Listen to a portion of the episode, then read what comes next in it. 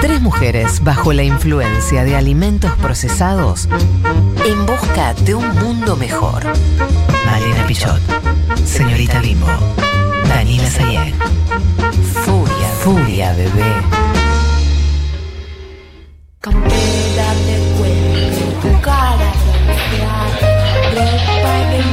La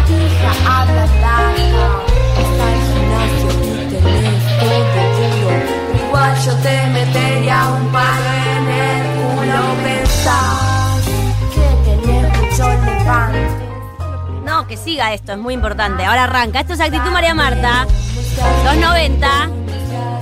Esta es solo la intro de la canción, ¿eh? Esto escuchaba yo cuando era joven, ¿eh? Atención, ¿eh?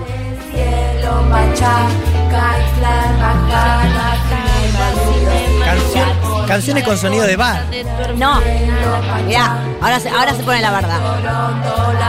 Atención, ¿eh? Cambio de género.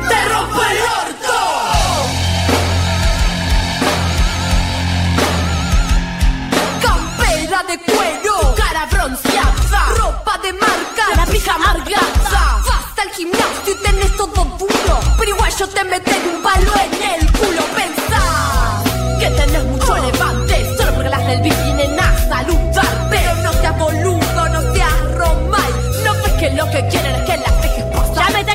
Pablito 30, a ver si no me caga pedos. Ay, y la concha. Escucha.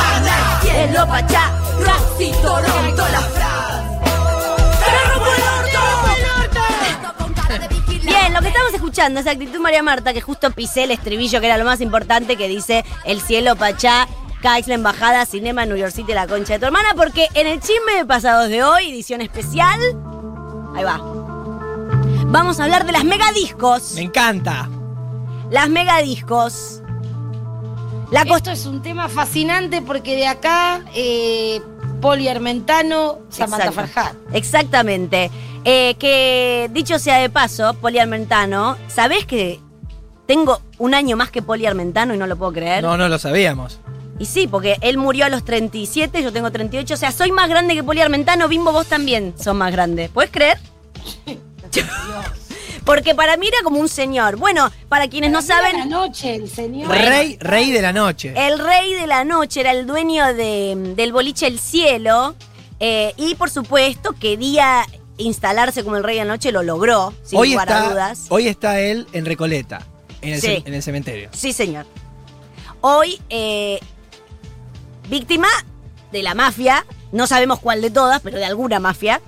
Eh, lo que vamos a hablar hoy entonces es cómo la esta es, esta es la hipótesis, Bimbo, que vos no habías escuchado antes. Cómo la privatización de la costanera durante los 90 fue el origen de la debacle de la cultura nacional. Uy, uy, uy, uy, uy. ¡Qué título, bimbo!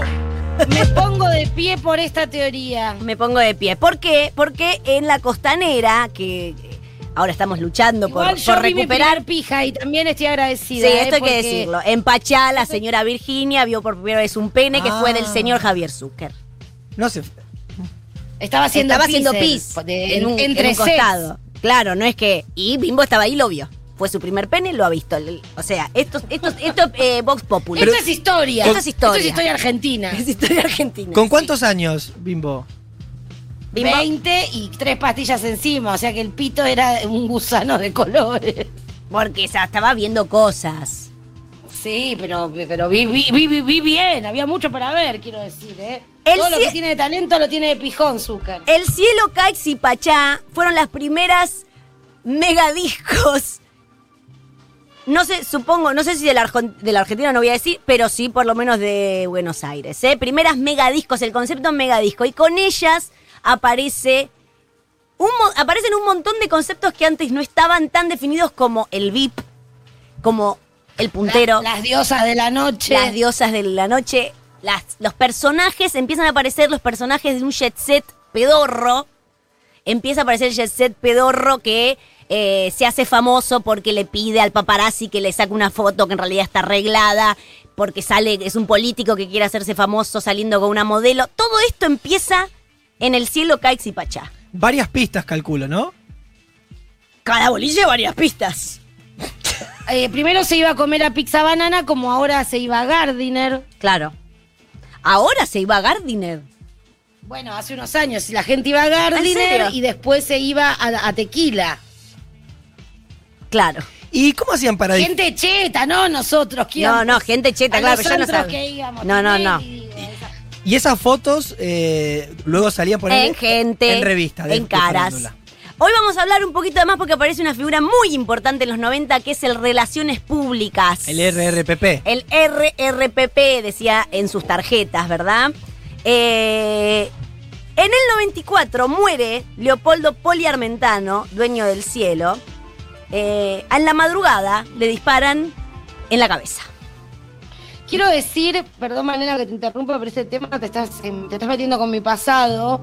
Eh, también en el baño de Caix se apuñaló a alguien, yo estaba en el after y nos fuimos todos. Bueno. Y hay una muy, hay una muy buena cuenta en Instagram que se llama Pacha Vea History, con fotos de toda la gente drogada de esa época. Perfecto, bueno, un dato Y- que aporta, un- Bimbo, esto una- aporta, Bimbo. Obvio. Pancha Vea History, si yo me encontré, si, estuviste te vas a encontrar en las fotos. Eh, buscate entonces en, en Pachá Vea History, eh, que por ahí estás si sos de nuestra generación. Decía entonces Leopoldo Poliarmentano muere de un disparo en la cabeza en la madrugada del 94, eh, eh, en abril del 94. La autopsia dice que no tuvo resistencia, por lo cual la gente se sospecha que fue alguien conocido. eh. Pero eh, el señor Poliarmentano, vamos a escuchar el primer audio ahora, él es el que inventa la noche de la costanera. Porque él tenía un boliche antes que se llamaba Trams. Trams o Trums o no sé qué, que era eh, un boliche que estaba abierto todos los días. Todos los días estaba abierto el boliche. Y se puso, por lo tanto, medio pesado. Bueno, por ahí Poli Armentano también contribuyó a esta idea de la ciudad que no duerme. Es muy posible. Por ser el rey de la noche. Y porque ah, tenía un lugar de lunes a lunes. Tenía un lugar ya de lunes a lunes que era muy exitoso. El sueño de, de cualquiera que le gusta la noche. pero se había puesto pesado. ¿Qué quiere decir esto? La imagen de Trumps ya no estaba, no era tan top. Tan glamorosa. No era tan, revista glamoroso. gente. Era más mamita la historia. Entonces él dijo, yo esto tengo que dar un volantazo. Si quiero ser el rey de la noche, no puedo tener semejante antro. Y entonces es cuando él pone el cielo. Y vamos a escuchar lo que decía, eh, lo que decía Poli Armentano en, el- en los 90. La gente está muy bien educada en este país. Eh, lo que no es la gente, bueno, eh, y la, la mala la mala predisposición de la gente es la que te, hace que de pronto tengas choques con algunos personajes. Eh, Los choques que tuvimos, y bueno, lamentablemente fue el malentendido de gente que de pronto no estaba invitada al- a la inauguración. Claro. Uno de los primeros problemas que tuvo que enfrentar Poli Armentano Atención. después de la apertura del cielo fue tomar distancia de su vieja Claro. clientela. Claro. Trams, la única discoteca abierta todos los días de la semana, se había convertido en un lugar demasiado cerrado y denso. Denso. Claro, porque acá lo Le que soltó la mano también a, a- a algunos amigos. le soltó la mano a algunos amigos que dijeron, ah, ¿al cielo no voy a poder entrar? No, le dijo Poliarmental.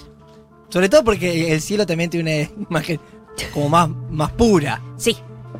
Él dijo, yo tengo que hacer una cosa más pura. Y pura, pura Claro, claro. era, pura era. Poli, Ar- ¿verdad? Poli Armentano como un San Pedro, ¿no? Diciendo, vos pecás demasiado, no venís al cielo. Exactamente, Quinchín.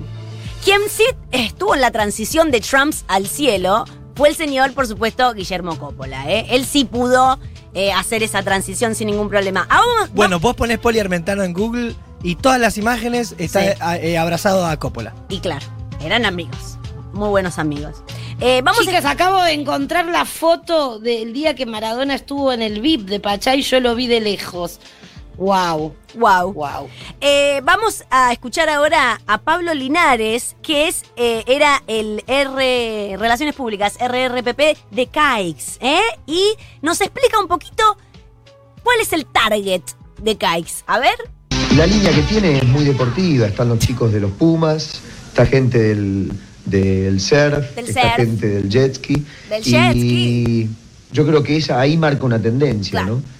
un público entre 18 y 25 años y un público que le gusta la noche y se divierte en la noche porque se encuentra con sus amigos. Sanamente, sanamente y en familia, explica Suena eh, grupos patoteros. Sí, Pablo Linares quiere limpiar la imagen de la noche eh, en Costa Salguero y no se puede, ¿eh? La verdad que eh, lo intenta, Intenta, pero sí. No, era el riachuelo. a la distancia, quienes hemos, sabemos que lo que está diciendo es una paparruchada. Es que es como un color de fideo, ¿viste? Vos lo ponés, eh, pero salen cosas. Claro. Eh, el siguiente RRPP muy famoso en los 90, que se ocupaba justamente de llenar estos boliches de gente famosa, son quienes inventaron esta modalidad. No es eh, todo lo que sucede ahora del influencer. Lo inventó Clota Laceta, ¿entendés? ¿Qué me estás ¿Quién? diciendo? ¿Quién?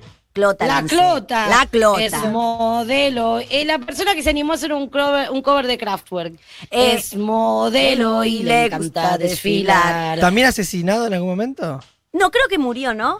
Pero no sé de qué, de qué, porque, no, sé que murió, pero no sé de qué. Eh, Relaciones Públicas de Pachá era Clota Lanceta y nos cuenta esto.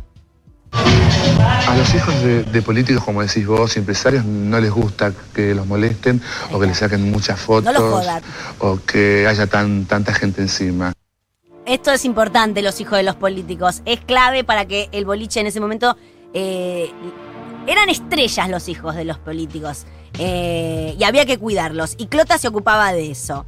No había también tanta eh, exposición de imagen como ahora. No es que cada uno tenía un celular y se sacaba una selfie. No, pero Y la subía a redes. Lo que sí había eran paparazzis que estaban arreglados por los RRPPs para sacar, incluso cuando esto es lo que acá es donde miente la Clota, que ahí les decía no te preocupes, nadie te va a sacar una foto, pero Clota estaba arreglado con los paparazzis y le sacaban la foto a lo mismo. Y ahora vamos a escuchar a Gustavo Palmer, que quizás algunos lo conocen No, por- Malena, sos, sos, sos, sos, la CNN. porque sigue saliendo cada tanto que sucede un, un bardo en un boliche, sigue siendo el referente de los RRPP aún en el 2020. Eh, quizás lo conocen porque creo que ahora trabaja en Q, pero en ese momento era Relaciones Públicas de Matiné, ¿eh? en el cielo.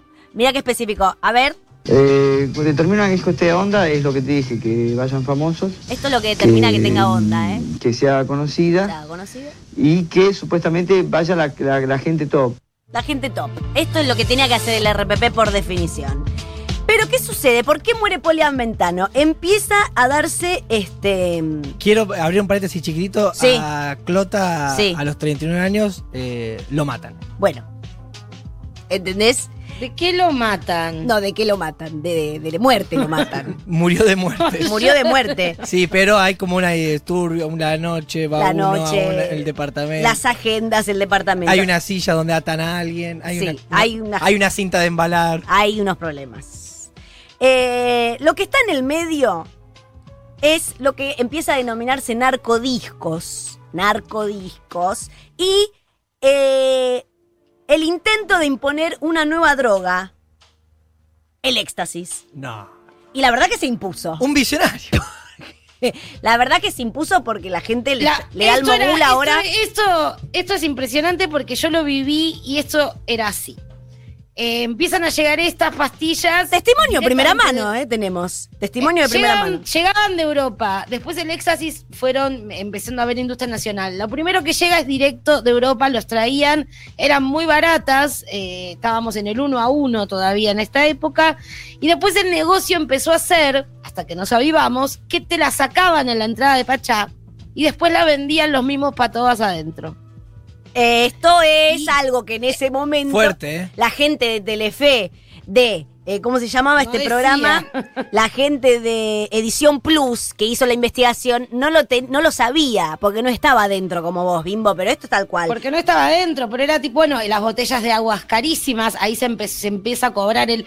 Dejan de vender alcohol, entonces empiezan a, a poner las Igual, aguas ojo que mega caras, esto- y después nos cerraban las canillas. Pero Virginia, cerraban Virginia, las canillas en Pachá. cálmate, porque vos estás hablando del 2007 y esto es el No, 94. boludo, yo en el No, no, no, yo no, yo no salí en el 2006, yo estoy hablando del 98, 99 y 2000, que fue hasta donde fui a fiestas así acá. Ah, no, es verdad que en el Eh, 2000 cerraban las canillas del agua, es verdad eso. En el 99 2000. cerraban las Sí, canillas en el del 2000 agua. también. Bueno, hablando entonces, seguimos. Eh, El, otro- eh, el único que tenía una botella de agua siempre en esa fiesta era Marley. Sí, señor. Javier Luques era otro gran, famosísimo Relaciones Públicas, porque acá todo esto se trata de agenda. Y él es quien le pasa la agenda a Wally Diamante hoy en día. ¿eh? Todo es quien tiene la agenda con los números de los famosos y la gente top. Vamos a escuchar lo que dice Javier Luques en esta, en esta declaración. Se asoció a la noche porque creo que un- algunos medios se empecinaron en asociarlo demasiado. Yo vi en una revista un frasco de éxtasis Upa. con no sé cuántas cápsulas de con 200 cápsulas de éxtasis adentro, que yo. Yo tengo entendido que cada cápsula cuesta como 25 o 30 dólares, algo por el estilo, eso es lo, lo que decían en Punta del Este. La droga que más se identifica con la noche sigue siendo la cocaína. Sí, El sí. refugio para los habitués del polvo blanco son los baños. El, el refugio para los habitantes del polvo blanco son los baños. Male, acá tiene una duda, que es, eh, Sí. ¿qué tipo de clase social era la que iba a Pachá? Pregunta una oyenta. Eh, eh, clase media alta, Belgrano, Palermo, Capital Federal, chetos totales. Claro. Sí, sí, sí. Me incluyo, ¿eh? En esa descripción. Eh, y otro concepto que aparece a- eh, en los 90, y vos vas a decir, no puede ser, no puede ser, te lo juro. Otro concepto que aparece a partir de, de la privatización de Costa Salguero es los punteros. ¿Ahí aparecen? Sí, señor. Mira, escucha esto. Adelante, próximo audio.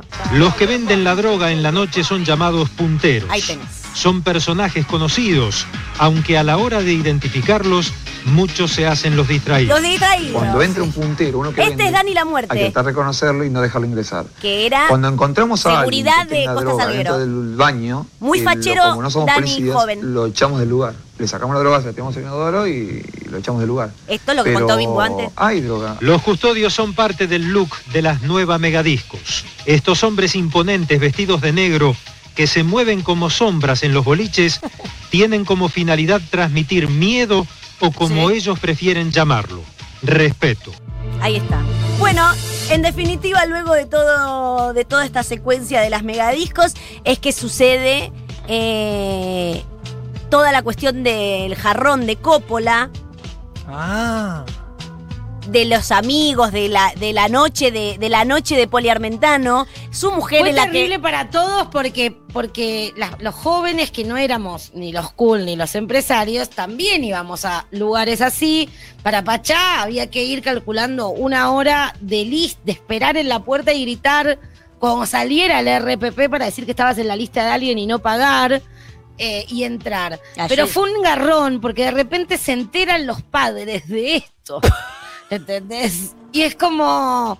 Los claro, ¿qué padres no sabían, Claro. los padres no sabían en esa época lo que pasaba en la noche, que es, es una cosa que la generación nuestra ya cambió.